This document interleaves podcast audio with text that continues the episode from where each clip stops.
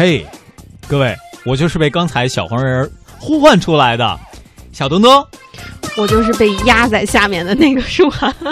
其实说到了现在的这个互联网的电商，应该很多，但是大家更关心的呢，可能前不久就是在九月三十号传出的一个消息。哎，这个事儿当时我们也第一时间和大家分享了哈，是一个非常好的消息，嗯就是关于咱们国内这个三大基础运营商。推行出来流量不清零的这个政策，呃，已经在十月一号，也就是说这个月一开始啊就开始实行了。可能我们在这个月你少点用你的流量呗，十一月你就能感受到了。你说的是自来水公司、电力公司，还有煤气公司吗？基础运营商，这三个多基础啊！电信基础运营商啊，你早说嘛！你看我这个思维就总跑跑偏是吧？如果那个流量不清零。那流量也没法清零啊，它也不是包月的呀。说流就流走了。是啊，但是提醒各位啊，无论是电力还是燃气，还是我们的水资源，嗯，都希望各位在合理使用的前提下，能够尽量多的去保护它们。尤其是水资源，这个还是有限的资源，也保护我们的环境啊。嗯，你这个跑题跑的挺完美啊，特别完美。我们再回到电信运营商当中来，呃，说到三大基础运营商啊。蒙蒂，燕儿姐，舒涵，我我不够大，那都是大腕儿，是吧？呃呃，不开玩笑了，就是电信、联通、移动，呃，他们推出了这个套餐内剩余流量当月不清零的服务，但是呢。据说这个流量呢，却是最多只能有三个月的延期使用期限。嗯，那当然，这个新闻已经不算是特别新的。哎，不是三个月，而是说它这个流量啊，不能延期到第三个月。你比如说，你十月的流量延期到了十一月，你说我再省省，十二月还用？你想的美呀！也就是说，十月份的流量，你最多只能用到二零一五年的结束那一天。嗯。嗯，对不对？好伟大的计划，同学们，你们没有计划的有了新计划，流量就这么用啊！哎，流量能不能跨年呢？这个谁说的准呢？上头有音啊！这个加莫尔在这个时候给你配图了啊！对我就是看见那配图，我才哎呀想起了上头有音啊，是吧？呃，然后呢，我们其实也通过这样的一个信息啊。也在和很多运营商去聊，运营商他们自己也知道，这样的一个服务行为很有可能是得不到用户更多的理解。其实现在很多的时候啊，我们在维护自己权益的同时，我们该有的权益，各位一定要去维护。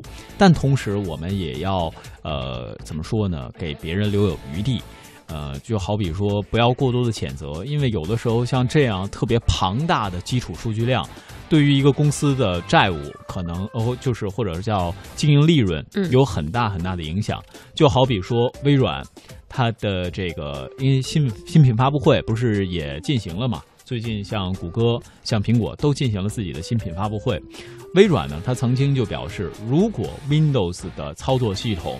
一下子都做到全免费的话，其实是会对整个微软公司产生特别大的影响。像最近有不少朋友都升级了 Windows 十这个操作系统，哦，是吧？它和苹果那个操作系统最大区别是什么？苹果就是一劳永逸，你升完就升完了，我以后也不会收你费。但如果各位你用的是盗版的 Windows 系统，那么在你升级之后大概多长时间，它就会提醒你该续费了，该续费了，该续费了。对对，所以买一个正版的版本，其实价格还是挺昂贵的哈。对，然后呢，这其实我要说的就是，如果采用这种大的呃商业行为的变化，其实会对一家公司造成特别大的影响。像我们说的三家基础运营商，他们是盈利，对吧？一家公司它一定是以盈利为目的的，它不能以散财为目的的。嗯，我认识一个朋友特别好，他名叫散财童子。主要负责散财呀，是吧？呃，然后呢，其实说到这儿，我们大家应该是呃，在本着自己能够更好使用的前提下，也给这些公司带来一些宽容的态度。当然，我们不能光说，是吧？呃，不能光夸人家，不能光说我们包容，我们也要看一下现在全球的很多地方的相应的电信公司他们是怎么做的。嗯，所以今天舒涵涵特别为大家精心准备了一个各国的。运营商、电信运营商他们关于流量的事儿。我们今天呢，首先就从韩国说起，一路给大家分享下来。嗯。在韩国的手机全部都是套餐制的，所以呢，手机一般不会单卖，必须要和收费在一起分二十四个月或者是三十六个月，也就是两年或者是。三年的这样的一个签约，那么手机的费用呢就分两年或者是三年这样分期付款了，这样每个月的费用就不是很高了。一般收费套餐呢有好几种，除了专门给那些老人和青少年的套餐比较廉价之外呢，一般用户最常使用的套餐是在人民币一百八十到两百八十左右，流量在五百到一千左右了。所以一般再加上手机的分期付款的费用。呃，人们每个月要交的费用是在两百到三百块钱人民币左右。至于剩余流量的继续使用呢，目前在韩国三家最大的电信公司就是 SKT，还有 Olay，还有 LG 移动通信呢，其中只有 Olay 一家是可以继续使用的，但是呢，只可以延续使用一个月，不可以继续使用两到三个月。而 SKT 公司呢，则会给一些老用户每个月几张流量的充值券儿，那么每张的这个充值券呢？这个充值可高达月初流量的百分之百。那么互赠流量这种事情呢，只限于同一家通信公司的用户之间，不同通信公司之间是不可以互赠流量的。那么鉴于韩国是一个互联网和通信都相对比较发达的这样一个国家。就连海边和地铁里面都可以使用 WiFi。那么，通信公司呢，在每个学校都铺设了 WiFi 的网。那么，餐厅和咖啡厅如果没有 WiFi，更是没有生意做。所以呢，一般不使用流量上网也是非常容易的。再来看澳大利亚，在澳大利亚采取手机流量不清零政策的，同样也是极少数的运营商。不过，跟韩国一样啊，在那儿运营商的流量清零政策同样有着充足的理由，那就是极其廉价的流量价格时常进行的不限流量的回馈活动。来听全球华语广播网澳大利亚观察员胡芳的介绍。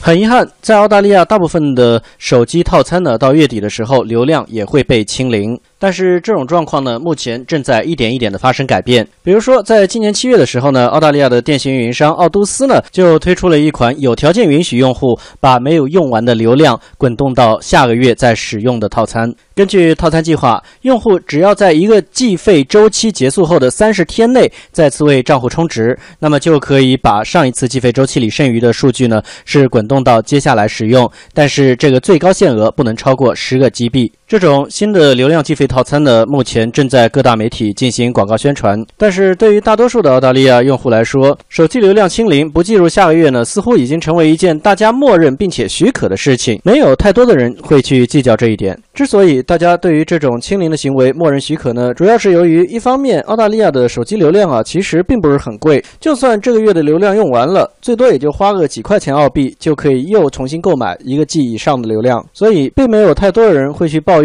这个月因为手机缺流量而要花钱，但是上个月却没有把流量用完这样的事情。而另一方面，澳大利亚的电信运营商呢，有时候会做一些针对客户的回馈活动，也很好的转移了用户的注意力。比如说，有些电信运营商啊，会推出在周末对所有的已存在的客户流量全免费的活动。这类的活动一经推出呢，大家一到周末，甚至把家里边的宽带都关掉了，直接用手机去下载各种东西。时间一长了，正所谓吃人家嘴软。平心而论，一个大周末的，家里边四五台电脑全靠你一个手机在那儿提供热点进行下。下载自然也没有人会斤斤计较这个月手机一个 G 还是两个 G 有没有被清零了。全球华语广播网英国观察员侯颖介绍，英国的电信运营可以说是竞争惨烈，各家使尽了浑身解数推出了各种廉价套餐，套餐使用的时间越长，费用也就越低，但是其中包括的流量也就不多，因此就更不会存在流量转存的问题了。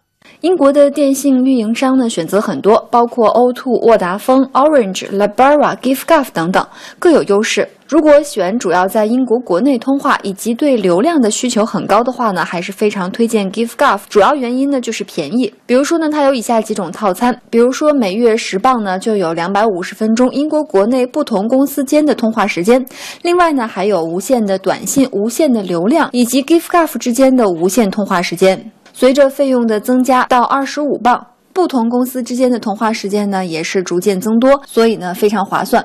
当然呢，小公司一直为人所诟病的就是信号不太好，但是基本上还是可以用的。那如果选择签约手机，O2、Orange、沃达丰呢，也是大家经常选择的电信运营商。签约时间越长，那每个月的包月费用呢，就相对来说越少。根据包月的费用，会分配不同的通话时间、短信数量以及流量。但是呢，这些套餐里面的流量呢，都并不多，所以呢，大部分人都会在当月之内用完。因此呢，大多也并不存在需要把流量延迟到下个月使用了。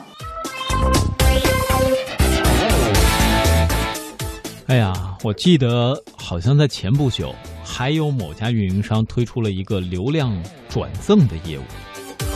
啊，真的吗？对，我一直期待这个业务很久了。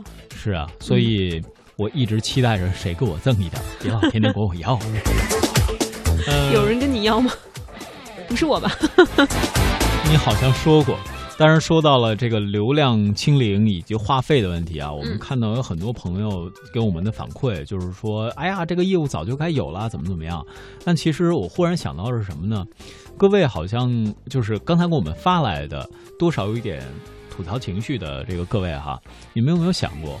当运营商的这个费用很高的时候，还是两 G 或者三 G 的时候，我们在说你什么时候能够涨网速？那么还不涨网速？怎么怎么样？嗯。然后当它的这个套餐价格，尤其是两 G 的套餐价格，其实现在已经降到很低了嘛，啊，然后还是会有朋友说啊，你这个四 G 什么时候赶紧降价？那就好像变相的，我们一一方面，我不是在替运营商说话啊，我只是说我们自己的这个心态。我觉得你有这个嫌疑啊。啊，我只是说我们自己的心态，就好像两个人吵架的时候，一方已经就是指责你，指责不可开交，你忽然朝着他笑了，你哈哈哈说，原来你就在跟我吵这个事儿啊。对方一下就哑火了，你一下就把整个吵架的氛围给改变了，不单是平息了一场战争，而且呢，你还占有了充分的有利之地呀。你原来是要说这个事儿啊，是吧？只是我们有的时候，嗯，可以不同的跳转，不同的维度去思考不同的问题。就好比说，舒涵涵一直在催促我把这两这天这样一条新闻给大家说一说，就是关于一个。呃，能够叫人起床的灯啊，这个也是舒涵涵催了我好几天，说一定要跟大家说一说。其实我我不知道各位有没有看过所谓智能闹钟的。很多很多的这个所谓的资料，我没有，我就知道你研究颇深，嗯，所以给你量身定制了一下这条新闻，是吗？嗯，呃，我这条新闻我还真不敢说，它其实就是一个智能家居的表现。嗯，通过我们的手机或者通过我们的语音，就好像可以控制家里，比如窗帘的开关、灯光的开关。就比如说，有的朋友睡觉的时候他就忘关灯了，是吧？嗯，睡半一觉忽然说梦话，关灯，灯 就关了，是吧？当然也有朋友说睡完一觉就说梦话，开灯啊，这灯就开了。有时候可能就是被光给吵醒的，对，但是被光就是尤其是被类似于日出这样的光给唤醒，其实对我们的睡眠是最好的。我们大家总在说啊，你要日落而息，日出而作，是吧？这个是我我不知道记得对不对啊？这是一句传统的古话嘛。那我们如果有这样台灯去模拟日出，相信会给各位的生物钟调节带来一个更好的变化。同时，因为有了这样的灯，希望我们的起床气。都能够小一点，再小一点。嗯，这对赖床的人来讲可能是个福音哈。对，呃，如果把闹钟定一个呢，不管用；多定一些呢，太闹心。嗯，所以可能用这个光线来呼唤你的起床，可能就像小东说的哈，是最健康啊，也是最自然的一种方式。那最近呢，就有这么一个应用推出了，大家可以用手机、电脑上都可以用到它这个 app，来很好的控制。你的灯，嗯，它的耗电呢也仅仅只有九瓦特，节能，并且使用期限啊可以有二十年呢。啊，这个灯是需要有特定的吗？灯好像就是自己家的灯吧？呃，这个我好像跟一些做智能家居的朋友还聊过啊，好像是不行的，你灯里一定要装东西的。那你还故意问我？啊，是吗？呃，刚才我觉得这个小东东啊，他是我们的一位听众，他说的也特别好。人呐，有的时候知足就会更长乐一些。看看时间，这也到了国庆假期，舒涵涵跟小东东带班的应该是最后一天。